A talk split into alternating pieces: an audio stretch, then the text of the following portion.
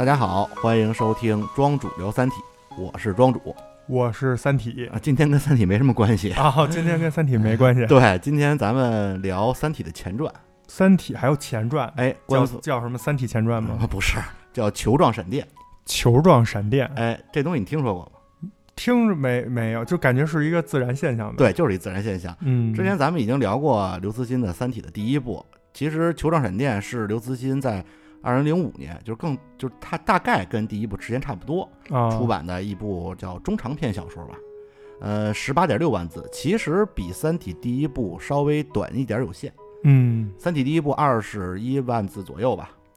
然后《三体》一二里面都有一个很重要的人物丁仪，你记得吗？是那长特漂亮那个。丁男的，哦哦哦哦，丁仪是那个谁她老公杨东她男朋友。啊？对对对，男朋友。对，在《球状闪电》里其实就有登场，而且可以算《球状闪电》的男主之一。哦而《球状闪电》的女主在《三体》里，其实丁仪也有两次提到过她。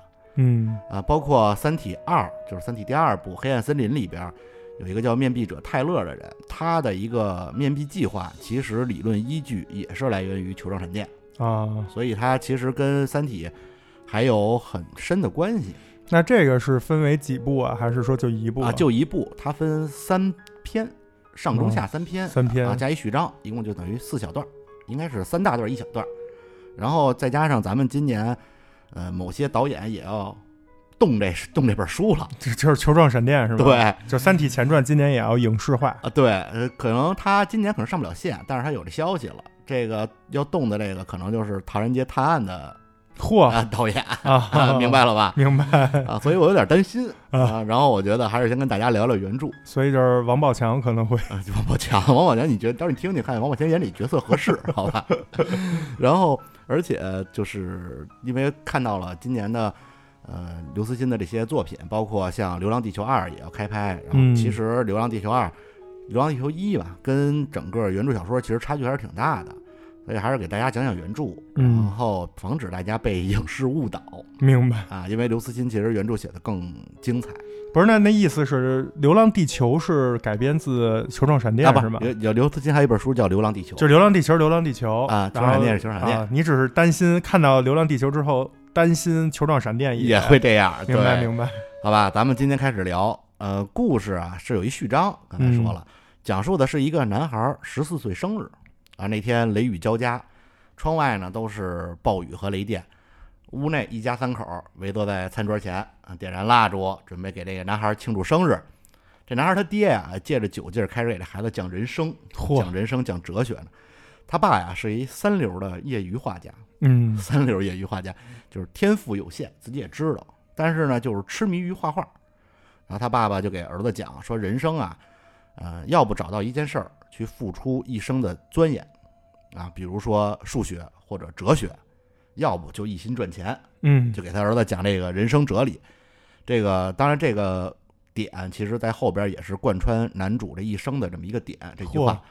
然后儿子呢，可能也是想转移话题，就发现他妈头发上长了一根白头发啊，这个嗯以后也是有一些伏笔的，嚯之前从来没有过。这儿子呢，顺手就给揪下来了啊，他妈还说什么揪一根长七根儿什么的，这一副家庭很和谐的景象。这时候呢，突然窗外一阵剧烈的闪电，一个篮球大小、发着朦胧红光的球体就直接穿墙而入了，进入了这个男孩他们家。红色的这光球就在这一家三口头顶那儿飘，你你想象，飘，你想这飘着飘，还不是飞，它是啊飘，飘慢慢悠悠那么飘。这听着不像是科幻，像有点恐怖了。哎，我告诉你，这书最后它有科幻，嗯有悬疑，还有恐怖。嚯哎，这球的身后呢，拖着一条发出暗红色光芒的这么一个尾迹，就是尾迹啊，就你可以理解为那流一星后边儿哎对对对，嗯它飞行的那个线路就不像咱们说的直线呀，或者什么一个特别常规的路线，飘忽不定，来回来回飘，导致呢这个尾迹在三人上方都画出那种特别复杂的曲线，仨人都看懵了。嗯在这个球飘着的时候，其实还发出一种低沉中透着尖利的那么一种笑声，就是低沉中呼笑的的笑，不是哈哈大笑哦的笑。哦你可以理解为就是埙，你知道那个乐器吗？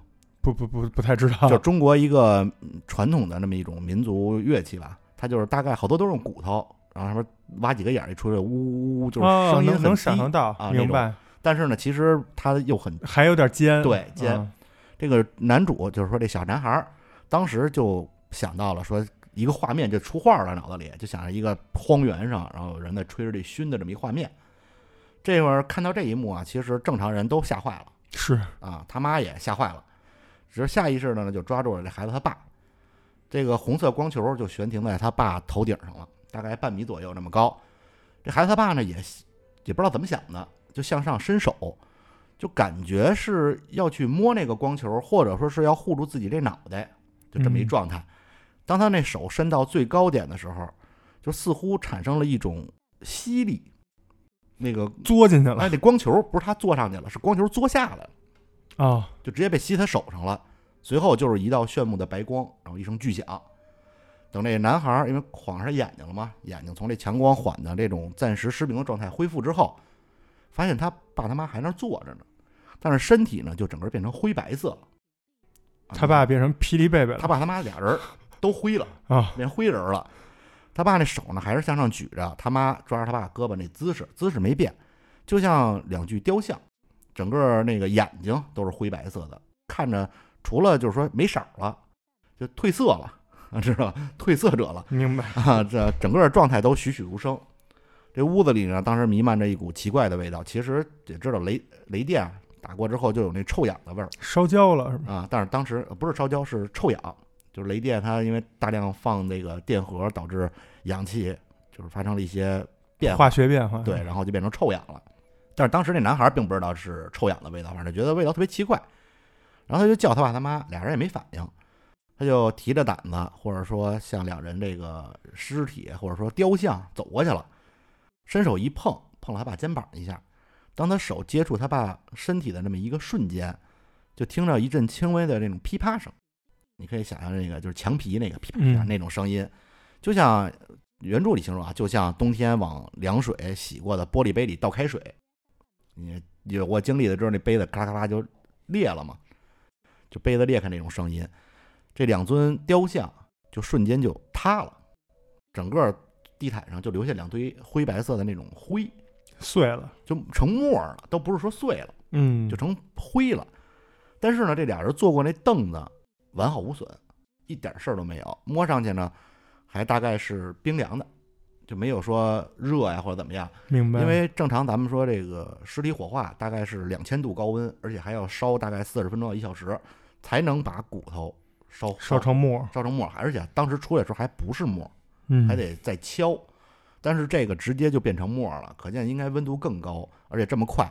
但是那凳子一点事儿都没有，那孩子当时就傻了，就已经就不知道哭不知道喊，什么都不知道了。他就迷茫的就环顾四周，发现他们家书架也冒烟了。打开一看，特别奇怪，有三分之一的书也变成了灰，啊，只有三分之一，其他地方完好无损。除了书架呢，冰箱里也冒冒白烟儿。打开一看啊，就那一直冻着什么鸡鸭鱼肉虾，都熟了，就是在冰箱里冻着那些都熟了，但是冰箱一点事儿都没有。这男孩这时候也发现自己身上有些就是不舒服，结果他就拉开他那个外套一看啊，里面穿那种背心儿变成灰了，夹克这个或者说外套这兜里这手机就直接融成一坨了，但是外套身上一点事儿都没有，这好奇怪，这没奇怪吧？没什么规律可循，对，没有什么规律可循。后边你就知道为什么了，但是得到大概下篇、中下篇才能知道。这男孩当时完全就懵逼了。这个当他面面对这种特别就一般人无法理解的现象的时候，他其实并没有选择报警或者怎么样，他当时已经是傻了，不知道怎么回事，跟做梦似的，就一直坐在那桌子边坐到天亮。第二天呢，正常拿着书包上学，就整个那状态就有点像那行尸走肉那意思明白，啊，就是因为多年受惊过度了，对他等于就是脑子就宕机了。对他只能凭着肌肉记忆记忆做点正常生存的事事情了。对，就因为他多年正常的早晨该到点上学上学，嗯，他就接着上学去。而且毕竟是个小孩儿嘛，对他受到这么大的一个打击，或者说这么大的一个不能理解的事儿，就是脑子就完全那个非皮油烧了。然后他这一状态一直持续了一个星期，才完全恢复过来。这序章当时讲述的就是当年的这么一个故事。嗯，其实这个标题叫《球状闪电》，大家听到这儿也能猜到，就是男主的这个或者男孩儿这个父母吧，就是被球状闪电袭击了。而这个咱们说这男孩儿，其实就是这本书的主角，或者说他是第一视角，嗯，他叫陈博士哦，啊。就这个书都一直以陈博士称呼他，虽然他是第一视角，别人叫的都是陈博士，一直也没说他具体叫什么名字。他是按我这么写的，对，他是我怎么怎么样，我怎么怎么样，然后别人叫他就是陈博士，他是等于是第一人称。明白，嗯序章结束了，咱们接着讲这个上篇。上篇其实也是回忆，是陈博士刚上大学时候的事儿。他考上了一所就是大学的大气科学专业，其实他就是为了研究当年这事儿，对，但是当他拿到课程表之后啊，发现自己好像报错专业了。嚯，对他想学的什么电磁学呀、等离子、什么物理之类的，就这些课程，其实应该是物理专业的。物理专业啊，，对他以为是大气专业的，然后就报一大气专业，就报错了。但是也没办法，就是他嗯接着该上上啊，他只能靠自学，就天天在图书馆疯狂的学习什么数学呀、电磁学呀、流体力学、等离子体力、物理等等，就这些学科。他自己的什么专叫有体力学？流体力学，流体力学，对他自己专业呢，就是大气这个专业呢，有相关内容的课他就去，没有就不去，就在图书馆自学。当然，那个大学生活他自己也就是没有什么体验，天天就在图书馆嘛。其实也很容易猜出来，就是这个陈博士就是疯狂的研究球状闪电，也是因为为了找出他爸他妈这个当年事情的真相，对为什么，而且那个球状闪电到底是怎么回事儿？因为这嗯东西不是常见的一个现象。对，红色儿的，对，而且它是就是咱们是在这个世界观里啊，是没有一个就科学的解释的方式的，甚至它怎么形成，它是什么东西都没有人知道。哎，那这当年他这个事儿发了以发生以后，就是平平白无故就是少少俩人，嗯，他最后如果要是报警什么的，你说他说这警察信吗？肯定不信啊，正常人肯定不信。所以他那我的意思是，他能长这么大能考上大学也不容易。他后来就也解释了，说他就没也没报警，他就说他爸他妈失踪了，嗯，就走了俩人。但是警察因为也没发现什么尸体、对，血迹什么的，他也没办法证明这俩人死了，嗯只能认为这俩人也失踪了，就是最后以失踪这个定论了。而在图书馆里呢，这陈博士还被班里最漂亮的女生，这女生叫戴琳，还搭讪了。当然啊，这戴琳，呃，就出了这么前面就出了这么一面儿啊。后来只不过是因为，呃，有一些他等于算一半半个工具人吧。啊，但是后来他确实跟陈博士有一段事儿嗯啊。后来所以就是咱们说一下他的名字这感觉像是 darling 的啊，对，大概这么一个意思。中文翻译。对对，当然那个陈博士当然因为也在就专注于学习嘛，也没怎么搭理这戴琳。嗯，这戴琳可能当时也挺奇怪的，就觉得他跟一般人不一样。到了大二暑假呢，这个陈博士就回老家，他计划把这房子租出去，因为他没有收入，他把这房子租出去之后呢，能解决自己的这个学杂费。嗯，可到家之后啊，他发现了一些奇怪的现象。这是他当年跟他妈他爸住那个。，对，就是那房子。这奇怪的现象呢，到这儿就已经开始进入灵异这块儿。火，哎，你听着，他上大学之后啊，等于就没回来过。你看，他已经大二暑假了，就等于他已经两年的时间了。一进家门儿，家里特干净，干净的程度呢，就仿佛他昨天刚离开一样，啊，就特别干净。桌子上呢，虽然有那么薄薄的一层尘土，但是就肯定不是，因为特别特别薄嘛，肯定不是两年积累的这个量。嗯，镜子也十分的清晰，因为咱们知道时间长了，这镜子就会落上土之后就灰了。嗯，包括那水龙头打开，直接出的是清水，不是想象中那种浑浊的，就带着铁锈的那种浑水。这里可能有个田螺姑娘。哎，你感觉就是有一田螺姑娘。嗯，但是最奇怪的是啊，就是两年前离开家之前，这陈博士清清楚楚的记得，当时桌子上有一玻璃杯。嗯，当时他想应该就给它倒扣过来，防止接土。明白，可是因为当时他已经背上行李，什么都准备好了，就懒得弄了。明白就。没弄。这一幕呢，他就记得清清楚楚。但现在那个玻璃杯却是倒扣着的，哎，整个这个、哦哎，就感觉家里进人了。嗯啊，这时候呢，旁边的邻居也发现陈博士回来了，就都过来打招呼。这陈博士呢，就委托邻居帮忙把这房租出去，然后等自己毕业之后呢，你们也帮我把这房就给卖了，啊，自己也就不会回来了。这闲聊之中啊，这个陈博士就说：“哎呀，咱们这儿环境啊，比以前干净多了。”嗯你看我这，就是那那房子什么的都没什么土。邻居说说你什么眼神儿啊？嗯说那个你没看见咱们旁边那个火电厂，就是火力发电那个开始发电了嘛？这尘土比你走的时候啊多了一倍啊都不止，怎么可能干净了呢？这陈博士就觉得那是怎么回事儿啊？诡异了。哎，诡异了。这邻居临走的时候，这陈博士还是没忍住，就问了一句：“说你们谁有我们家钥匙吗？”这这邻居都傻了，说没有啊。就其实陈博士自己也知道，就是他们家一共五把钥匙，两把呢就随着他爸他妈一块儿就灰儿灰儿了，就因为当时那灰里边有两个金属金属疙瘩，那些应该就是把那个钥匙融了，剩下三把都在自己手里，而且这个门窗什么的都完好，不像有人就是撬溜门撬锁进来的样子。明白。那想不明白，这陈博士说那就甭想了，也不知道怎么回事儿，他就开始收拾家里这些东西。这一收拾啊，又出怪事儿了。嚯陈博士他爸不是三流业余画家吗？啊，家里呢留下很多他爸当年的画儿，在收拾这画儿的时候，有一幅画儿就引起了这陈博士的注意，因为这幅画儿啊，其实画的是他们家家门口的这么一个风景。他爸也比较懒，爱画画，但是就在家门口画，也不出去。嗯啊，在在那画中啊有一个水塔，就是应该是饮用水用的那种。明白。这个储水用的。，对，这个水塔呢是陈博士考上大学之后才建成的，哎，而他离开的时候，其实那水塔刚建一半儿，嗯也，就是说他爸他妈死的时候这水塔还没好呢，还没。好呢，但是他爸这画儿里就有这水塔。是不是那个闪电就是附体到他爸身上，变成人在那儿生活了？嗯，你看这后边还有很科学的解释啊，嗯但是到现在到这儿，你会觉得是一个灵异故事。对啊，肯定是有有有某种东西。嗯，后边还有更灵异的，就这陈博士当时看这画儿就吓坏了，觉得这怎么回事儿啊？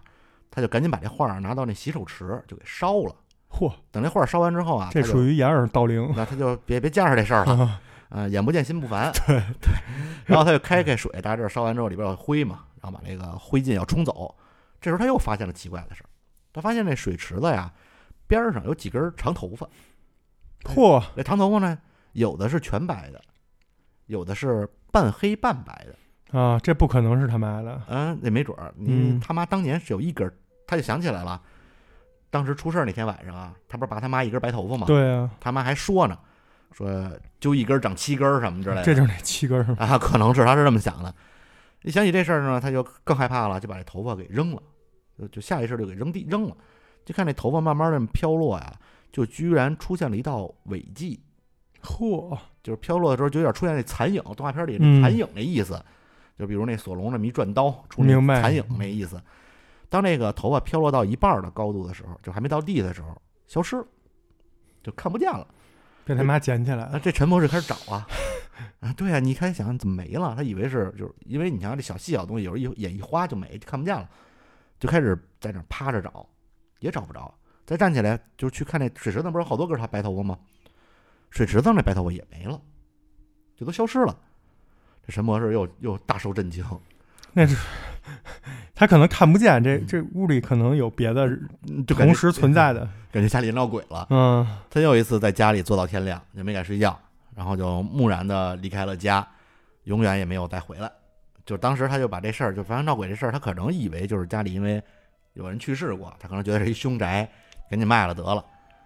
这再次开学呢，这陈博士作为一名大气电学的这么一个专业课，认识一老师，这老师叫张斌，他是一副教授。嗯，这张斌五十多岁，就看起来很普通这么一个人，就是腿有点瘸，还就有点拐。有一天下课呀，这教室里只剩下陈博士和张教授俩人了。这陈博士有点张教授说：“说我想问您点儿课外的问题。”这张这张教授呢，一边收拾东西也没抬头，就说：“嗯，行，你问吧。”陈博士就问说：“关于球状闪电，您能跟我说点什么吗不是，这世界上是真的有球状闪电？”是吗？对呀、他因为他真的有球状闪电，咱们现实生活中也有，但是不是红色的。呃什么颜色都有。嚯，就是因为这个，咱们后边可以提到，就现实中其实是有球状闪电的，包括很多人传说都看过。帮当时我记得我特别小的时候，呃，我爸跟我讲，就是唐山大地震那年，就有人看见一个大火球，就有点像球状闪电那样，就从天上突然间出现，然后落在地上，然后就消失了。我以为这是就是科幻自己想象出来的我可以告诉你，这本书之所以写出来，就是因为刘慈欣看见球状闪电了，啊，他看完之后，才有感而发。然后等了大概二十年，写了一本小说。明白？啊，是这么一个故事，这么一个起因。然后他问张教授，张教授问他，就说你想知道什么呀？这个故事背景是在哪年呀？就到他上大学、没。有具体说，但应该是九十年代左右，两千年。嗯啊，就等于跟《三体》第一部差不多呃，比《三体》第一部啊，晚晚呃晚早，呃，就比他那个叶文洁那事儿肯定晚。对比叶文洁那得晚个三四十年，对，但是比就是咱们最后《三体》正常的时间线是稍微早一些。早早十年左右。对，然后这个陈博士就说，就是这东西是怎么成形成的？嗯这张斌教授就说，其实现在科学界没有一个定论，但是有很多种解释，并且都给这陈博士说了一下。具体咱就不复述了，反正讲的都是那种理论知识。嗯但这些理论呢，就说虽然大家都提出来了，但是没有人能证明，就没有人能在实验室依靠这些理论创造出一个球状闪电。随后呢，这陈博士又问起了说，呃，这些目目击事件，就近期的有没有？张教授又告诉了大概就是有有有上千次，说最著名的是九八年，这应该是九八年之后，两千年初了，应该是这意思。嗯央视拍摄长江抗洪纪录片的时候，呵无意间拍下来一个。啊啊，陈博士说：“我最后想问一下啊，就是说国内咱们这个大气物理学界，就咱们这个学科内学科内，咱们这领域里嗯有没有人亲自见过啊，？”这张张教授说有，嚯还真有具体时间是一九六二年七月，在泰山的玉皇顶，就知道的倍儿清楚。陈博士就马上问：“那那那人现在在哪儿啊？说我想见见他。”张教授看了看表，说：“就说你该去食堂打饭了。”嗯，说完了，自己收拾东西就走了。就是他自己呗，啊啊，这这正常人都能猜出来就是他自己，是啊但是书里这儿还没说。张斌啊，对，还没说张斌教授。然后这陈博士肯定也不放过张教授啊，就追上去接着询问，俩人就是争论了一番。这个陈博士呢就想刨根问底儿，这张教授呢觉得就是你没必要在这种虚无缥缈的东西上浪费时间，嗯说你应该好好学习。这陈博士就说你怎么这么麻木？说这种没有发现的这种科学，对就咱们需要探索，你得有探索精神啊。嗯所以他因为觉得这张斌教授麻木，他也就没把自己当年的遭遇说出来告诉这张教授。就这时候还没产生共情呢，对他还不是自己人呢。对还不是自己人，他觉得这张教授嗯藏着掖着什么都不说，而且听到这儿，我还发现了一个问题，嗯，这张教授可能也报错专业了，对 是吧？张教授你会后来会发现他确实好像报错专业了。在这个学期结束之后啊，张教授就找这陈博士说：“我了解到你父母没了，我说消失了，失踪了，经济情况呢比较困难，嗯，暑假呢你跟我出去干活去，你给我当助手，挣点钱，哎，对，咱们参加一个在云南的关于防雷设施的这么一个项目，就是他们他们大气专业其实会做什么避雷针，就这种给各种各样的地方研究，就是比如因为咱们民宿的这种避雷针其实很挺简单的，但是有些专业的地方它需要更高级、更精、更精准、更安全的避雷避雷项目，所以才会让他们去研究，就是让他参加这么一项目。这陈博士呢，也为了第一次，因为他这防雷嘛，他就能实际接触到雷电研究，他也就答应了。其实他不缺钱，因为他有这房子出租那学费那个租金就够了，因为大学生花不了什么钱嘛。他也不不不交女朋友，也不出去玩儿，就吃点饭，是吧？然后这陈博士呢，就跟张教授还有一个叫赵宇的，这是这一男的啊，一研究生。这赵宇是他一师哥，是谁的师哥是陈博士一师哥，啊？等于是张教授带的研究生，他们仨一组就前往了这云南。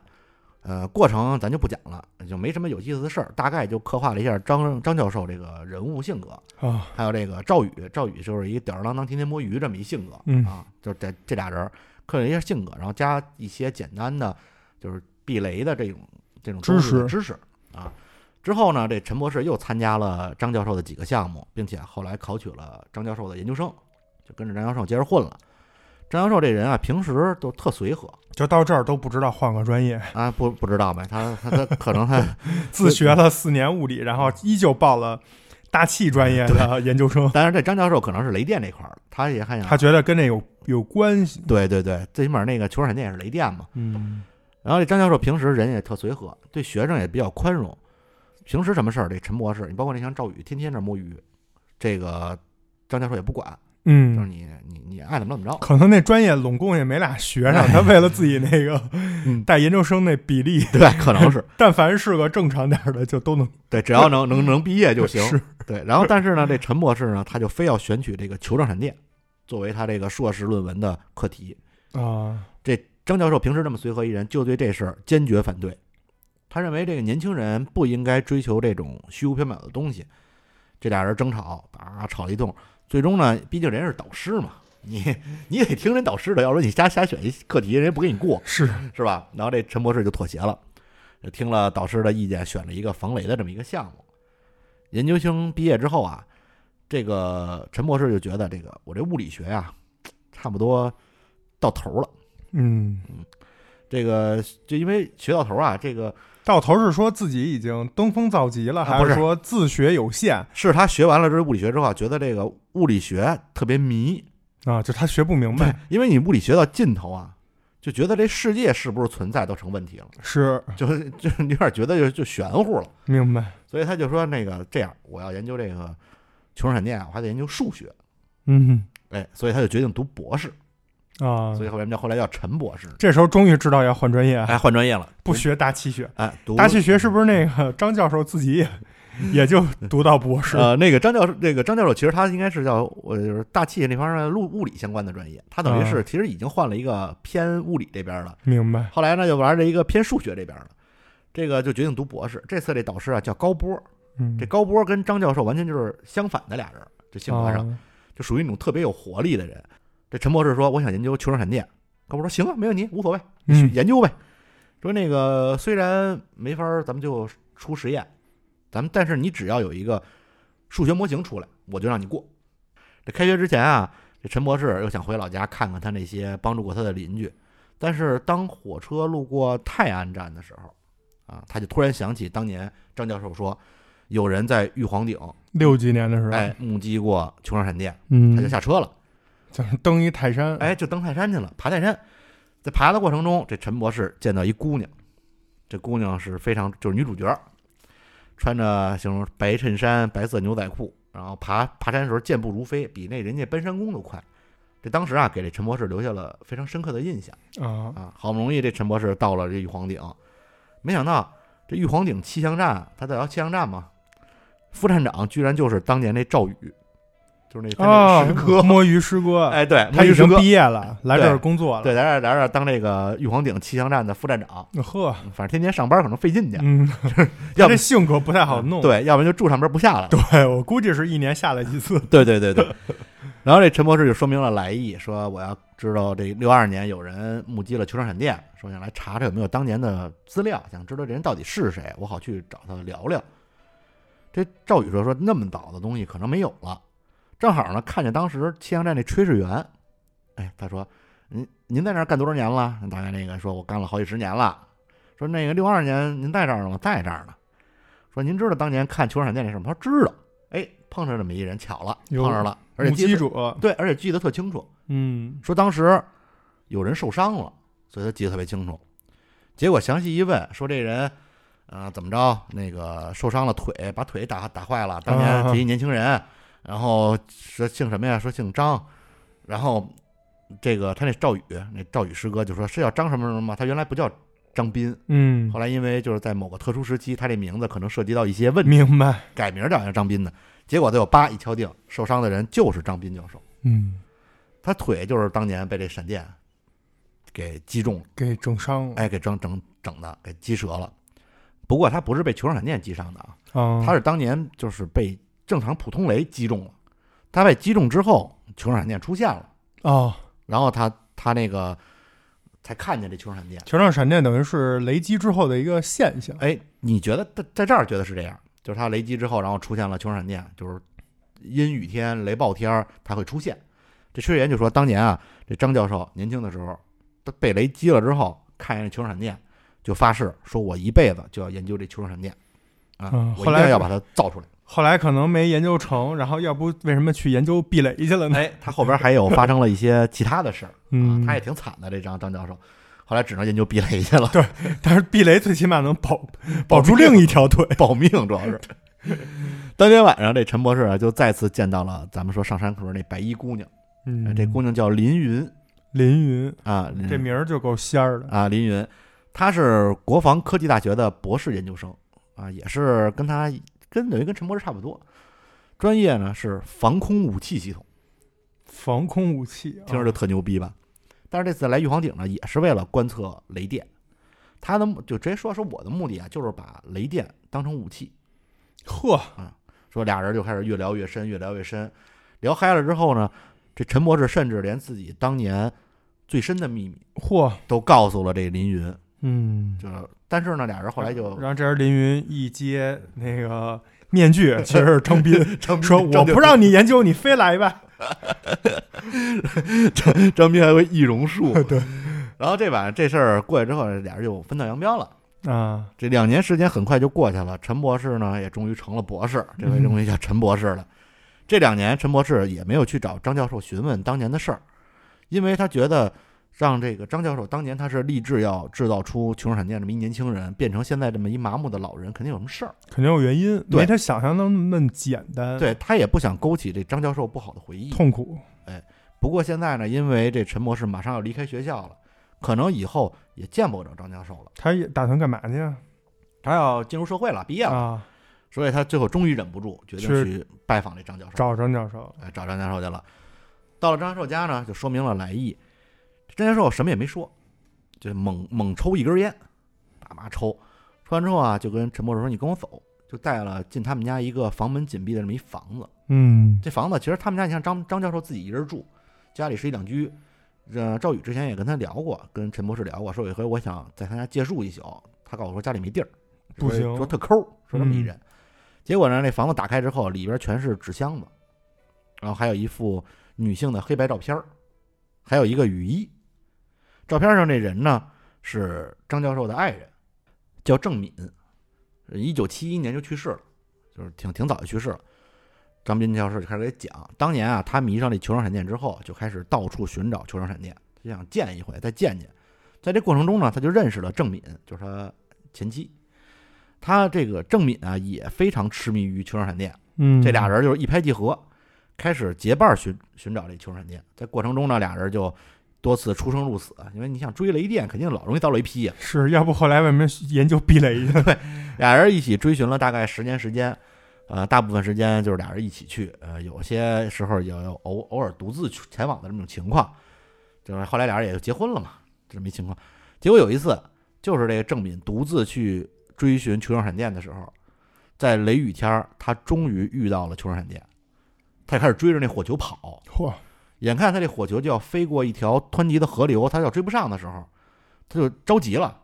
他手里拿着一个叫磁钢仪的这么一个机器，这仪器，这仪器是干嘛的呀？就是他们研究闪电强度的时候，这个磁钢仪啊，它是有上面有一个接闪器，就接那闪电，闪电叭劈完之后，根据这个劈完了底下那结果，哦能知道它那个对它那劲儿有多大？，对强度，它那个它里边有这么一个记录磁性的这么一个专业的，应该是材料。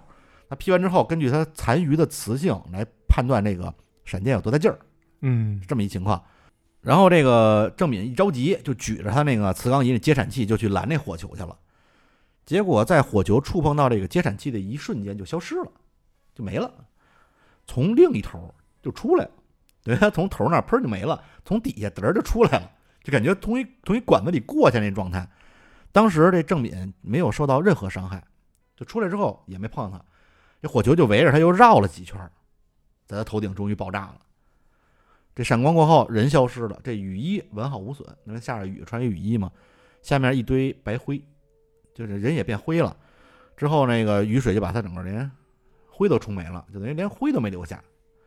这而这个磁钢仪呢，完好无损，一点事儿没有。上边那个就磁的那个量是零，也就是说它没有电流通过，因为有电流通过的话，它就会有计数，计数就能知道它有多大劲儿，这电流多大嘛？没有，也就是说它电流没通过这儿。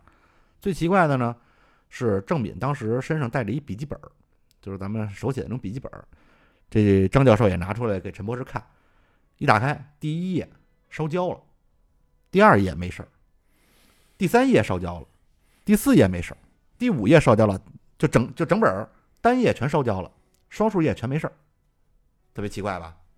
这个听起来感感觉跟那陈博士小时候家里发生球状闪电爆炸之后的那个情景有点类似，哎就是无规则的一些变化。嗯，但是这块儿我也想问问，是不是有个 bug？呀怎么了？当然不是说这个他的这个女前妻啊是独自一人前往去探测。嗯，那刚才描绘的这些啊东西都是谁看见的呢？他所谓的独自一人是没带张斌教授，哦，但有别的同但有别的同行人啊，就是明白。他说有时候他们两个人一起，有时候独自一个是啊，我说你这人在家中坐，老婆就没了。出事儿了，然后还能知道过去把雨衣给捡回嗯来，还细节过程都这么详细啊！而且他，你想想，他研究雷电，他因为他拿着什么接闪仪啊什么的这些，其实当地气象站的人也会配合他工作。嗯，没准还有人拿摄像机是不是给录下来？呃，那个七一年可能悬，啊 没有那设备呢。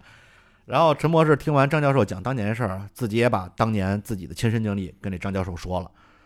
随后呢，这张教授就打开屋里的所有的这纸箱子，里面全是草稿纸，就全是他用来计算球状闪电模型的那个记录。就是研究过程。对，可惜就是没有一个理论最后成立。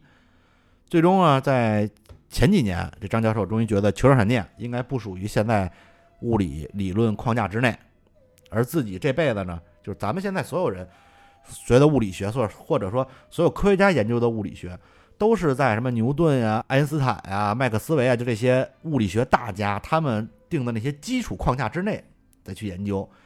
然后张教授觉得说，这我估计已经在这框架之外了，我自己可能也超越不了这几个人，这这老哥几个比较厉害，我可能超越不了他们。说这我在他们框架之外进行这推演，也也也可能也没这戏，费劲，嗯嗯没可能不是费劲的事儿，就没戏。说所以就放弃了。所以这些计算草稿，张教授就说说你要感兴趣，我就都送你了，你就拿走吧，反正我也不研究这个了。合着这张教授其实并不是说经历了一些什么特殊的事情才放弃的，是属于自己就是有自知之明到头了，觉得就放弃了。他放弃的原因就是觉得可能完成不了。这辈子可能就没戏了，明白就是可能不是自己这个能力范围以内的了。嗯那看咱们这男主是不是有不一样的这个想法？呃，男主觉得年轻气盛嘛，嗯第，二天他就把这些草稿都搬回宿舍去了，嚯，哎，开始废寝忘食的研究。看来他还是没被雷劈过，主要。哎哎，对，可能是他可能还是年轻，就是没没经历过社会的毒打。嗯你，像刚从社呃学校里出来嘛，是还没经历社会呢。而这陈博士的导师高波，就这时候也找陈博士，就说我呀从大学辞职了啊，我不当老师了，说我要去这大气科学研究院当这雷电研究所所长，以后我是高所长。这高波不是研究数学的吗？啊，但是他也是数学，就是跟这雷电有关的数学嘛。就是研究数学的出来去弄那大气的，然后哎学大气的出来研究球状闪电啊，也是他也是雷电雷电研究所嘛，所长那不就是成那谁的上司了吗？成他那个师兄，啊，对摸鱼师兄。对。然后他就说那个陈博士说你要不跟我一块儿去吧。陈博士也说说操，我这刚毕业也不好找工作，现在这这个社会环境这么不好。然后我说我也考虑到国内这玩意儿是国内最大的雷电研究机构，我说我就去呗，也就同意了。在离开学校前的那个夜里，这陈博士再次遇到了灵异事件。咱们说他在家遇见一回了吧？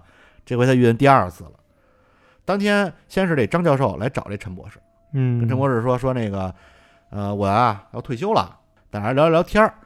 最重要的呢是张教授来要回郑敏的照片儿，就郑敏当时那照片儿让陈博士带走了。当初因为带走草稿的时候啊，这陈博士说说我要把他这遗像拿走扫描去，说因为我如果万万一未来啊，我对这个球状闪电有什么进展、研究进展的时候，如果有论文，我得记他一笔，哎，我得把他的照片放上，把他的事迹放出来。贡献哎，对，因为让全世界人都得知道他曾经为球状闪电研究牺牲了啊、付出过生命这么一事儿，还挺有良心这么一人。然后他就可能也是为了尽快把这些草稿都弄拿走，对，然后就把这事就借走了。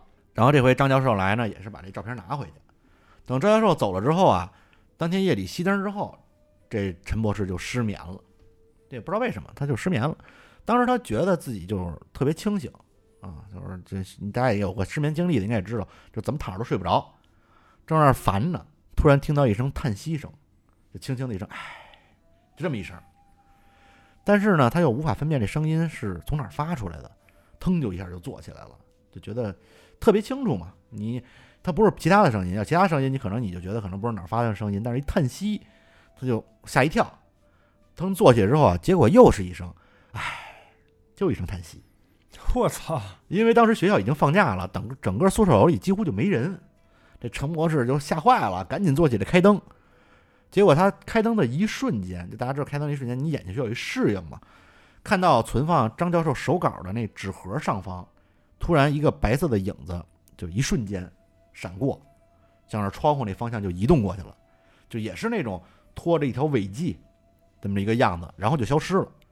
所以听到这儿，我感觉是不是这球状闪电是一个打开平行世界或者异次元的这么一个连接线，然后它爆炸或者说产生的那个白光，就是为了让你看不见那个时空的东西，但是又能露露着看一点儿。呃，大概是这意思。听起来，我我我感觉要是让我猜，就往这方向猜。你可以猜成就是他，他最后炸完之后啊，就能造鬼，嗯，就是造出来这个人啊，可能这个或者以别的形式存在对，他后边他会有科学解释。这种嗯形式跟就咱们现实中的人类，呃，是没办法完全交集的嗯这么一情况。在当时啊，这陈博士看到这事儿，就突然间就想起了自己家这几根头发头发，哎因为就就就彻底睡不着了。这下开始还以为自己是幻觉，但是因为那尾迹特别像他当时那头发那事儿，他就觉得这事儿应该就是不这么简单。这下本来就失眠，睡不着了怎么办呀？就起床接着看手稿，结果翻看了大概十几页之后啊，有一页引起他的注意。这页稿子上啊，有一半儿的这推导过程被画了一大叉儿，啊，就被画了一大叉儿，而大叉儿的墨水颜色呢，跟原稿的差别很大。在页面的空白之处，用同样的就跟画叉儿的那个颜色的墨水儿，重新写了一个特别简洁的公式。就是批注呢。哎，就感觉原来这块儿啊你太复杂了，啪啪给你叉了，给你容易简单的，这就一下过来了。这是不是那个杨敏写的呃呃呃，郑敏，啊？郑敏写的。对你听着啊，嗯陈博士为什么注意这个公式啊？因为这公式的笔记跟张教授完全不一样，嗯，是那种特别娟秀的字儿。你看郑敏吧。对哎，哎，这个因为陈博士手里不是有那个郑敏的笔记本啊，那个呃在在手里呢吗？对，一对比，果然是郑敏的笔记。嗯张教授呢，也是个仔就非常仔细的这么一个人，他每一份计算的稿都标着日期，就是我哪天哪天啊写的。这就是被打叉的这一部分呢，标注日期是一九八三年四月七号，也就是郑敏一九去世去世十多年了，十二年了，他一九七一年去世的嘛。这再看这个简洁的公式，这公式呢是一九八五年才推导出来的一公式，也就是说，它不只是十二年之后，它可能更更晚，因为是八五年才有这新公式出来，等于可能八五年之后，感觉郑敏的这笔记才写上。这人走了，但是还继续帮她老公批改作业。嗯，对，批改作业，改作业嘛。但是这事儿，如果你用这，如果不是一个灵异或者科幻啊，你可以理解为，你可以想象，是不是这个张教授已经思思妻心切，就是人格分裂了？对对对，以他的那个形式，左手就是自己的对对媳妇儿对对对右手是自己。对。然后呢，这陈博士马上就把所有箱子都打开，大概这么捋了一遍，又发现了五页稿纸上有相同的这种类似的修改的痕迹。呃，如果仔细寻找，他估计还有更多。他这么大概翻了一页，而这些计算稿的时间呢，都是在八十年代之后。这陈博士就惊了，然后就坐在床上就待了好久，就发呆嘛。突然想起了之前扫描郑敏的那个遗照，他就打开那遗照，盯着那郑敏那照片看。这大晚上，你想想，刚经历这事儿，看一遗照，瘆得慌！然后那那然后他就感觉自己啊被跟那个遗照对对视的时候啊，嗯自己被盯发毛了。啊，结果就在这时候，他又发现了这个照片的一些奇怪的问题，因为他把照片不是特别清楚嘛，早的他就把这个照片啊放进了一个图像处理软件，啊，就就具体他也没说是什么软件，反正这个软件呢可以将黑白照片转化为彩色的，啊，等处理完毕，因为他之前那个拍闪电什么的，有时候需要黑白的，有时候需要彩色的，它有这个转换的过程。等处理完毕之后呢，他就知道自己为什么觉得这遗像奇怪了。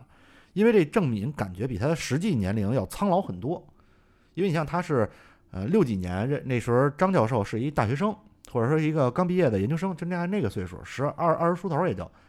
十年之后，这郑敏他俩应该岁数差不多，也就三十多岁，但是他明显比那个苍老很多。之前黑白照片可能不明显，这一恢复彩色之后啊，这种苍老感就特别明显了。而这张照片呢，是郑敏遇难前一年拍的，当时啊，也就顶多二三十出头那么一年龄，就明显不是这么一个呃状态。明白。再仔细观察呢，发现这个照片里啊，郑敏穿着是一个实验室那种白大褂儿，这个左左胸这兜里好像装着一什么东西，然后他就经过这种图片的处理啊，把那衣服兜的细节弄得更清晰之后，根据这兜里的东西的轮廓和细节，陈博士就可以断定里面是一张三英寸软盘。就是咱们小咱们小时候那三点五寸盘。嗯，这好有年代感。这书里说了啊，这个上国内啊，咱们国内上世纪八十年代初普及的是五寸软盘，五英寸软盘。嗯过了几年才开始普及三三英寸软盘。呃，我也查了一下，现实中三点五寸软盘是一九八零年索尼推出来的，也就是说这个它兜里装那东西，就是不是七十年代之前就有的东西。哎，对，但是那张照片是七零年拍的，就这下给陈博士又吓坏了，说这太灵异了，他妈闹鬼了。后来这个这事儿就也就过去了，就是陈博士呢就跟着高波离开大学去这雷电研究所了。当时他这个学校不在北京啊，但是雷电研究所在北京。在火车上呢，这高波就跟这个陈博士说说，哎，你是不是你之前不跟我聊说过那林云嘛？嗯，哎，说那个林云不是军方的人吗？对，说你跟那个林云拉拉关系，咱们搞搞国防项目，也能弄点科研经费。是，就这个高波其实是一思想特别活泛这么一人。嗯，然后到了北京之后呢，这陈博士可能陈博士主要也是想这林云长得漂亮 嘛，是，就马上联系了这林云。呃，结果呢，俩这林云还真记着他，俩人就说咱们约一下这个见面吧，就到了这个国防大学新概念武器开发中心见面。你听这名儿，新概念武器，就不是传统传统意义上的。嗯林云呢就在这儿工作。到了之后，林云就把陈博士介绍了一下，说我们是干什么的。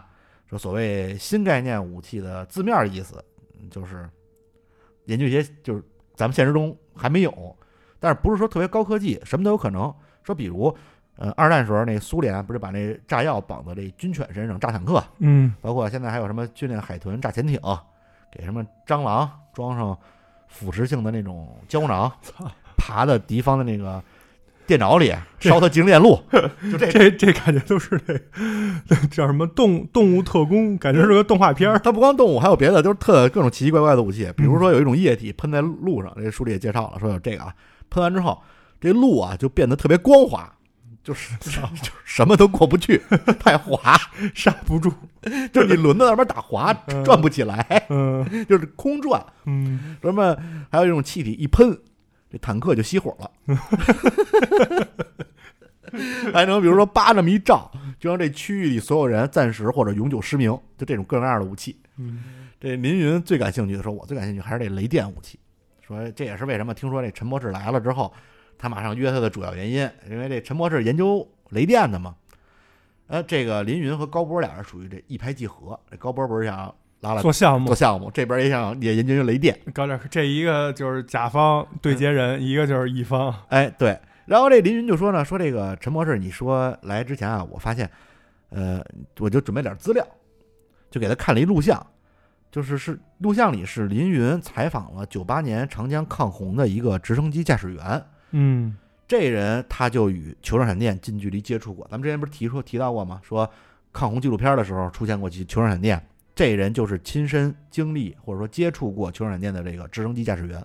哦，当时这这人就在就在这个视频里复述啊，说当时是一个篮球大小，发出橘红色光芒的光球突然出现，绕着直升机开始飘，飘的速度看起来不快，然后从机头飘到机尾，从就是穿过它那个旋翼，然后再什么穿过这飞这直升机的这个肚子，就是机舱，飘了半分钟左右不见了。但是问题是，其实你感觉这速度不快啊，其实当时直升机以四百公里的时速正飞行呢，啊，他它能做到，哎，就一直跟着你，就那样还让你觉得不快。相对静止，或者说这个围着你，你感觉你直升机跟在那儿待着没动似的。这个所以理论上这光球的飞行速度也到四百公里以上了，而且呢，它不受这个气流影响。大家都知道，那直升机转起来，看那电影电视剧里都他妈低猫着腰，然后捂着耳朵，那风特大，这玩意儿一点都不被吹动。所以呢，如果这是真的的话，之前他们就是讲的那些理论啊，大部分都被推翻了，因为之前那些理论都不可能不受气流影响。呃，因为他们大部分里面其实咱讲稍微讲一点吧，就说这个球闪电是等离子体，这等离子体啊被风一吹，它会动会儿嗯啊，是这么一情况。随后，这个呃林云就开始打电话给陈博士说联系一下，说咱们参观参观一下，带你去参观参观，参参观哪个呀？咱们参观我们这基地去什么之类的。啊，就趁这功夫呢，这陈博士也观察了一下林云的这办公桌，啊，看看林云跟好多海军陆战队的合影嗯啊。但是呢，看到了一张就是心咯噔一下的照片儿，是一张年轻的海军上校的照片啊，这照片就单独一张，哎，放在桌子上。这上上校军官呢，非常的帅，而且特别有气质那种。然后这个军官的背景呢，就是背景是我国的这个航母，叫珠峰号，就是当时在小说里是我国，因为这小说写的时候，其实我们国家还没有航母呢。嗯，这想了这么一个叫珠峰号的航母作为背景。这陈博士马上就吃醋了，嗯，就是就就是说，就特别想问问这李云这男到底谁呀？是不是男朋友啊？但后来后来一想，自己嗯什么关系？对，凭什么问？那所以也就克制住了，就没但是能这我能不能猜一下？这是不是那女孩她爸？啊，年轻倍儿帅，这是他爸爸。就是当年的呀。现代的航母刚啊刚就是后来也是他其实，呃，可以算作他爸给他挑的一个对象，对象啊，就这么一个事儿啊。但是俩人其实并没有完全的，就是很明确的在一起。这时候呢，这林林云也打完电话回来了，啊，带着陈博士说：“我带你看看我们这两年研究的成果。”不过林云说：“说我们这两年花了大力气研究这雷电武器，呃，搞了两个项目都不太成功。呃，现在呢，咱们这个雷电武器项目其实已经撤销了，但是呢我还带你去参观参观我们当时的成果。在这个去的车路上啊，这林云开车，陈博士坐车。陈博士就看见车上挂着一个小饰品，特有意思，就是一个手指粗细的这么一竹子，哎，两两节儿，两节竹子，还带着小叶儿，看着啊，这整个都枯黄了啊，但是特别有有那个感觉，挂在车上，那竹子都就时间长了，可能都裂缝了，这么一状态。呃，这陈博士呢就想取下来看看，嗯，结果呢，林云一把就抓住他手腕了，然后特别平静就告诉陈博士说：“你别动，那是一颗防步兵地雷，就是一竹子，是地雷，什么东西？防步兵地雷防步兵地雷啊是一竹子，啊。对，竹子大小，哎，说这个把一地雷挂车上。对，说这个是上世纪八十年代在广西前线，当时不是打打越南嘛，那个广西前线的缴获的。这你看这炸弹啊，这地雷制作成本呢大概就跟二踢脚差不多，但是杀伤力巨大。哎，由于它这个用的是竹子，金属探测器还探测不出来，哎，外形还特别隐蔽。你看一竹子在山林之间一搁，谁也看不见。就布置时候都不用埋，往地上一撒，这也炸不死人，但是估计能把人腿炸折了。就等于是，呃，让你还得留下人照顾这伤兵，是这么一个功用，不是，那这这个姑娘，这林云也够野的啊，特别野。后边还有更野，放一地雷搁自己车里，这他妈要一急刹车或者那绳儿断了哎掉下来，不就炸自己脸上了？对，呀、然后这凌云就长得就你看长得这么漂亮，然后但是谈论这些所谓的流血啊、死亡，就特别的淡淡定淡定，就那种危险感啊，让这陈博士更更心心心动了，上劲儿了。上劲儿了，就顺口又问了一句：“说你这玩意儿还能炸吗？”他以为不是有一模型或者什么的。人家说应该能吧。说这个目前啊是处于激发状态的啊，就是说这个撞针儿是拉紧的，所以不能碰。嗯那但是呢，说也说也那个没准儿啊，说年头多了，它可能里边那个什么引线什么的呃老化了，也炸不了了，也没准儿啊不知道啊。这陈博士说说我操，这也太危险了吧？林云就说说我就喜欢这感觉，说你不觉得这竹子特美吗？操，就是一件精致的艺术品这他妈什么感觉？这是啊危险危险！啊，对，危险危险。然后这这林云就可能你听有点有点变态，他就跟那个对，这感觉有点是那种，就是零零七里什么那种美国大片儿，一开始还帮男主是什么某个什么军方的那种研究高嗯官，还给男主介绍什么的，但实际上是个就是研究武器的变态狂，啊女特工这，然后策划了一场这是惊天大阴谋。这对个，他还跟陈博士说呢，说你能想过杀人这种残酷的事儿能带来美吗？就跟陈博士灌输自己这思想，陈博士就给整不会了。不过这也对，你想他毕竟是。研究武新型武器、创新型武器的，他要是没有点这种嗜血性，对吧？你要和平主义者，你就胜任不了这工作了，可能。嗯，但是到这儿你就觉得他稍微有点变态，其实后边他干了好多就是嗯更变态的事儿。然后这个陈博士当时就已经大大受震惊啊，俩人就很快就结束了谈话。就就就陈博士说这姑娘挺漂亮，就是脑子不正常，就是就有点这感觉。这到了目的地之后啊，林云就给他介绍了一下，说这个这儿是我们的主管，叫许文成啊，是一空军大校，说你们认识一下。这个陈博士一听许文成这名儿，就说：“哎呦，久仰久仰。这许文成啊，是国内专门研究雷电的科学家之一啊，就是在各种学术刊物刊物上都能看他的论文。这个真的是就是不是客套的久仰，真是久仰了。然后林云跟许文成就带着陈博士参观了他们之前研发的这个雷电武器。第一种武器呢，是从直升机上，一个直升机哒飞起来了，放出一道雷电，直接就击毁了目标的这几个汽油桶，就是啪一雷就劈过去了。然后这陈博士说：“牛逼啊，这个他，这多强啊，这个。”对，这听起来这不是怎么就失败了？这不是研究成了吗？这是哎，说这看起来威力特别强吧，那就是个玩具，根本意思？根本不能用于实战，为什么因为这射程不到一百米。啊？你想想，你一直升机，人家可能三四公里啊，就一导弹就过来给你轰了，你也得一百米。一百米就可以完全拿枪射击了，就没什么意义了。呃，而且呢，这个还必须就是你攻击的目标啊，必须你先给它注入这个负电荷，啊，让它能产生被雷劈的一些吸引雷。要求，对你，你的你都靠近了，这还挺复杂。这 是是吧？是不是？感觉感觉你要能给它注入这个什么负负电荷，也能注入毒药。也能注入炸弹都可以。然后第二种武器呢，是一种人造的，就是或者叫人工造雷的这么一种云彩嚯，啊，就天上给你弄块云彩，这挺牛逼的，这感觉发招了。对，就给你天上叭弄块云彩，然后从天上劈闪电劈你。这像是《哈利波特》里那气象咒。哎，对，这实验成功，也成功了。就是其实原理就是喷洒。你别告诉我得先等一阴天。不不不是，它的原理是喷洒那种带电的电呃空气嗯，啊，撒完之后形成这么一电场，然后在当到达临界点时候，它就会自动打雷。这他妈听着有点像《海贼王》里娜美那个气象棒。哎，有点那意思。但是呢，因为野外这空气会流动，啊，给你刮跑了。没法指哪儿打哪儿。啊，对，所以他们说那个只能咱们，真空环境或者说咱们不是咱们在那 上风口啊，放，然后顺着风不就下去了吗？明白。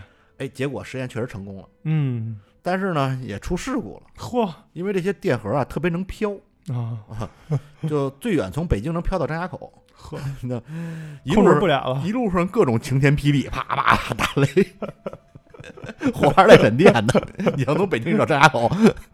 结果有一次啊，这风向突变，冲着首都机场就过去了，嚯，我操！然后这下麻烦就大了，必须紧急关停这个机场，然后就让那个军方就派了五架直升机去跟踪这个电厂。结果对这玩意儿，你还没法取消它，对你没法取消，只能跟着它跟着看它，最后炸呢。看它炸哪，你跟着它。结果有一架就误入了电场，引发了雷电，把这个空中就直接把这个直升机给击了。然后这个飞行员就是当年目击球状闪电这个飞行员，啊，所以当时其实他给看看录像的时候，这个陈博士问林云说：“我能见见他吗？”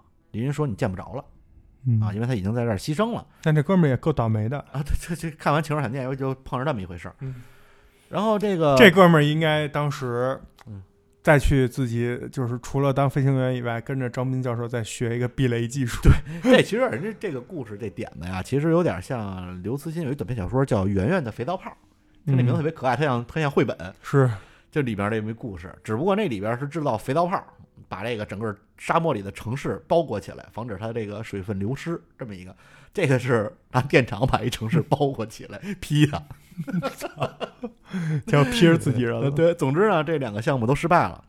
这林云就说：“我操，我现在就决定研究这球状闪电了。”但是其实这陈博士一听这事儿有点反感，因为毕竟他亲眼看到了自己父母被球状闪电击杀的这个整个经过，然后他就说：“那个，就你还要拿这球人家杀别人，他有点反感这么一事儿。再加上路上那事儿，然后这里他也解释了一下啊，说当就刚才你问为什么他父母失踪了，他当年就是呃就跟警察说说他父母失踪了，然后就是嗯没有人知道他父母死了。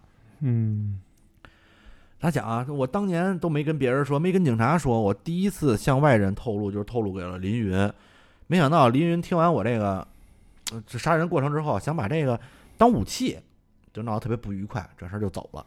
这本身就是一对儿矛盾。你像，这个基地或者说这个工作，这就这个职业存在，就说明是为了就军事储备的。对，但是你做这工作，必然就跟所谓的人道人性是不能就相悖的。对这个陈博士可能还没说还是年轻，嗯，刚进入社会。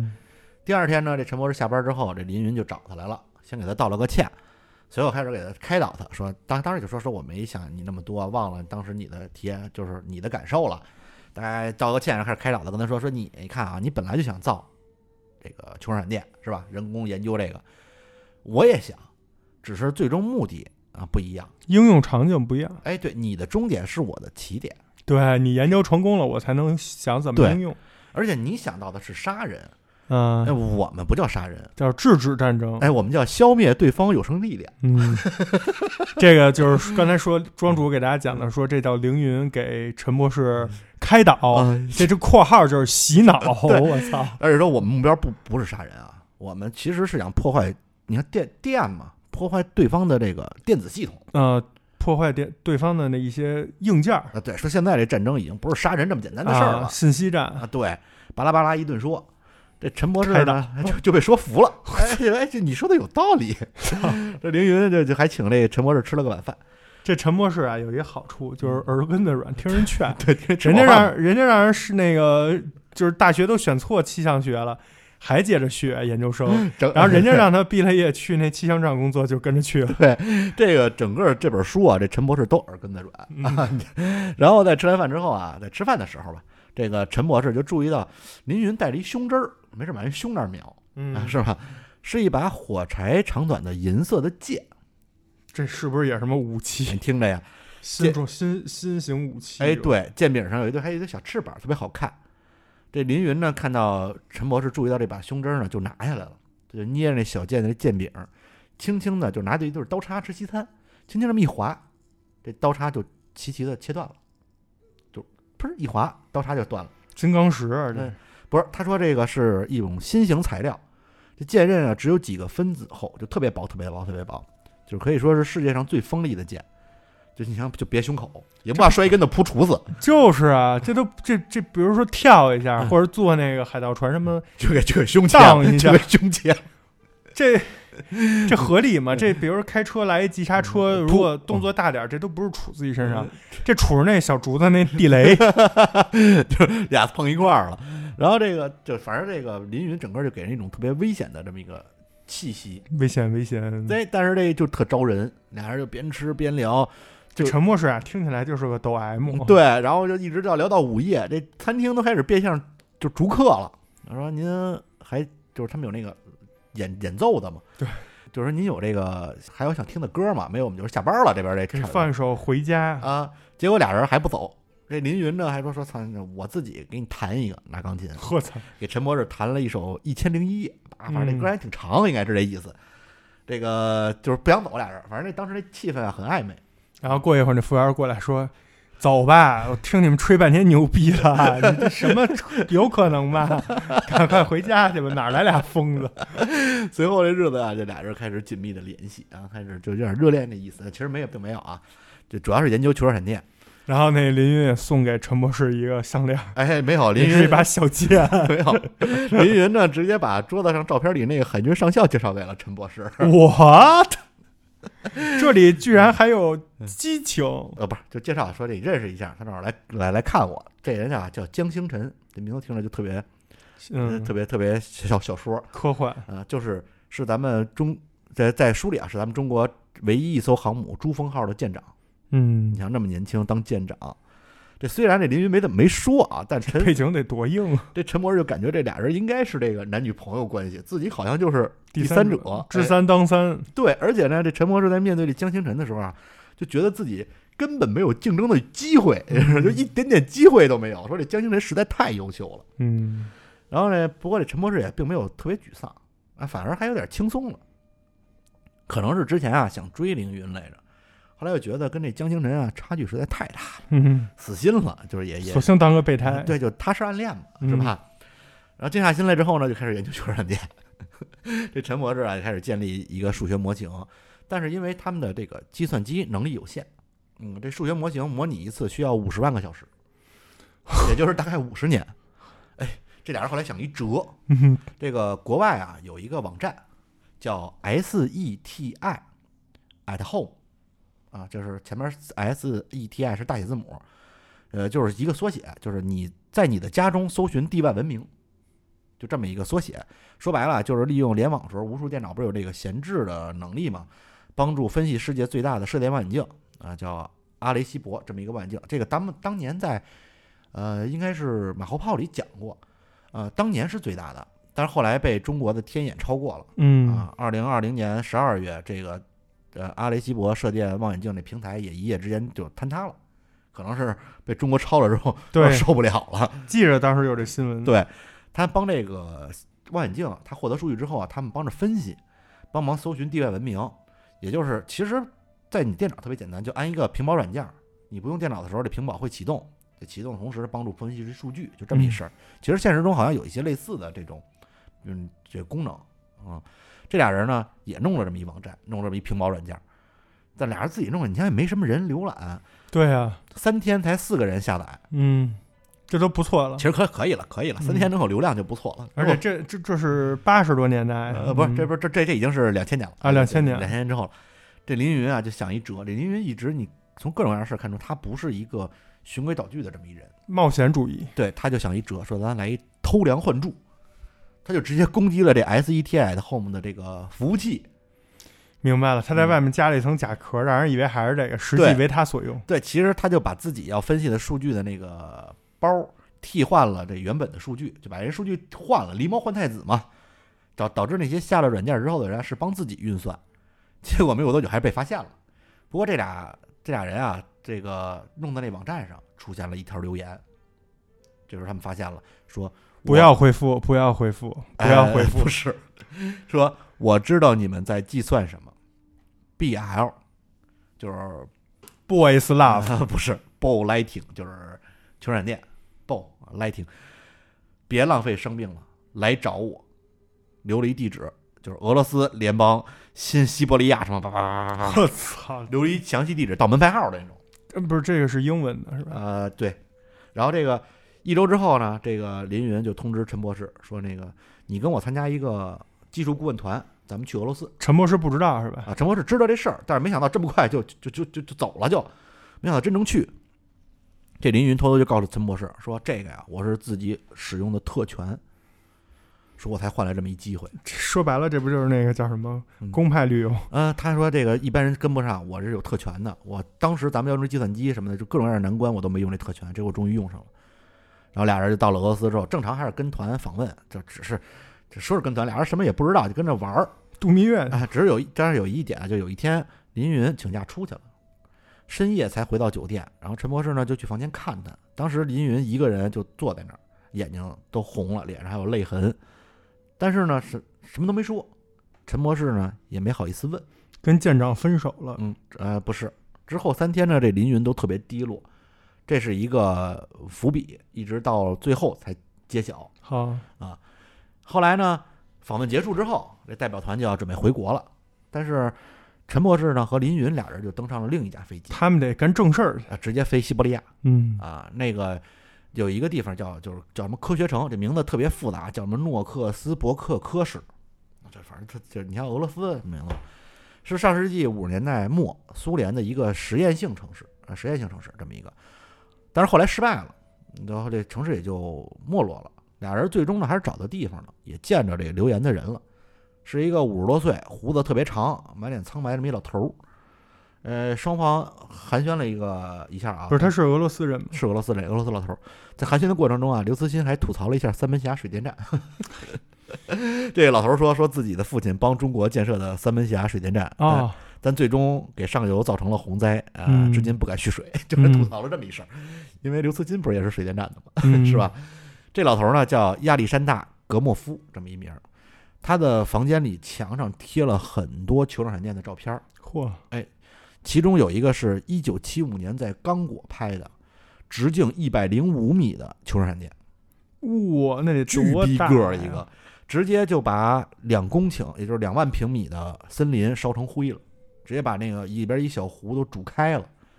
呃，而而且那次居然是晴天出现的，咱不是咱们传统意义上就以为是雷雨天才出现，它是晴天出了巨大个儿一球闪电。然后格莫夫呢就带着陈博士和林云开车开始进了森林，又坐了一架特别破的那种双翼飞机，最后终于到了一个废弃的建筑，那是前苏联的一个秘密军事基地啊。他要这格莫夫介绍说，曾经这是世界上最大的球状闪电研究基地。说前苏联其实当时有五千多人在这儿研究球状闪电，研究了三十年。就是苏联最优秀的物理学家和数学家或多或少都参与过这个项目，嗯，但最终还是放弃了啊，因为这陈博士就说说三十年都没成功吗？然后格莫夫就借借用了福尔摩斯一句话，说这个案件不怕离奇，就怕平淡。说这个三十年没一点成功，那就是太离奇了。那这种离奇反而其实就会激励人们干下去。明白。呃可悲的是，我们成功过。三十年我们造了二十七个球状闪电，嚯，但却不知道怎么造出来。哎，不知道，就是比如用一参数，啪，这回出来了。哎，按照那参数再再再做，不成功。哎，每次，而且他们后来叭换别的参数又成功了，就是每次成功参数还不一样。这像极了我们在玩密室的时候，啊就是不知道正常是怎么解出来的这一关，嗯，但是反正门开了。反正门开了，对。然后这个每次就这大家特别迷嘛，因为你要是数据一样，或者说每次数据有什么规律，还好推的，没有，就导致这事儿就是感觉就纯是运气。对，就这个倒推太难了。对，然后而且格莫夫的媳妇儿在长期接触这种放电辐射的环境下，哟，还得了一种怪病，就整个皮肤都溃烂了，哎呦死了。而他儿子呢，也死于基地产生的最后一个球状闪电。当时球状闪电直接穿过了厚厚的岩层，把处于控制中心的这个格莫夫的儿子烧焦了。啊，付出了这么多代价，最后基地关门了，也没造出球状闪电。就整个这个过程，你想想，人家倾国家之力，你像那时候的苏联也算嗯就是倾国家之力去研究这个，五千人，五千人，而且当时的苏联的数学家、物理学家非常牛，也都没研究出来。嗯，最后呢，这格莫夫就奉劝他们说：“你啊，你们就找点别的事儿干吧啊！世界上有事有意思的事儿很多，人生就一次，不要浪费在虚无缥缈的东西上。”跟张明有点像了，明白，岁数大了之后可能都看看透看看透了。啊。随后呢，俩人就告别格莫夫，回到了北京。到了北京之后，这俩人也觉得说：“操，这穷闪电真没戏了。”嗯，这林云还好啊，大不了换个别的项目呗。是，陈博士完全就颓了。对啊，因为他他立自己立志毕生追求球状闪电，嗯，这样没戏了，而且估计也见不着林云了，以后就。嗨，这个分开的时候呢，林云还劝陈博士说：“你别放弃啊！”陈博士说：“我是一凡人，再见。”然后头也不回的就离开了。照这个就是球状闪电上篇的主要故事剧情，嗯，咱们今天就讲到这儿。后面呢，丁仪会出来，就是丁仪前前三分之一没出来，这个三前三分之一其实讲的就是这个男主从最小对，一直到就是第一次就彻底接接触到相关的一些东西。哎，对，然后这个后面咱们会讲丁仪出来，然后包嗯括穷人闪电也造出来了，可以告诉大家造出来了，然后还有中美之间的战争啊，当然各种还有各种各样的反转，这个就反正到目前为止，就是玄玄幻的东西非常多，哎然后感觉非常困难。对，什么事儿都都成不了。嗯，然后嗯后来其实还有各种各样其他的，就是比如我操，我们终于造出了一特牛逼的东西，结果是一废物，啊，以为我们终于要偷袭敌人了，结果敌人都做好准备了，就是这种，对你知道吗？就是各种各样的反转，还有敌人的事儿。然后说中美要发生战争了，在这里。啊，嚯，嗯，好好，那咱们今天这个这期先讲到这儿，感谢收听《庄主聊三体》，我是庄主，我是三体你还三体呢？啊，你还我得我得是三体，你叫球闪电，我 不是球状闪电，不不知道怎么样。好吧？咱们下期再见，拜拜拜。拜。问过心态与神错，荒草丛生脉络，缄口跋涉他人春舍心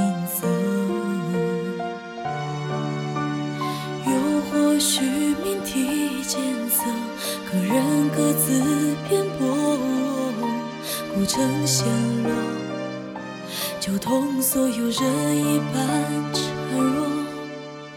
无知者高歌，张扬的怯懦，被遗弃的对峙星河，在艰险沟壑也分。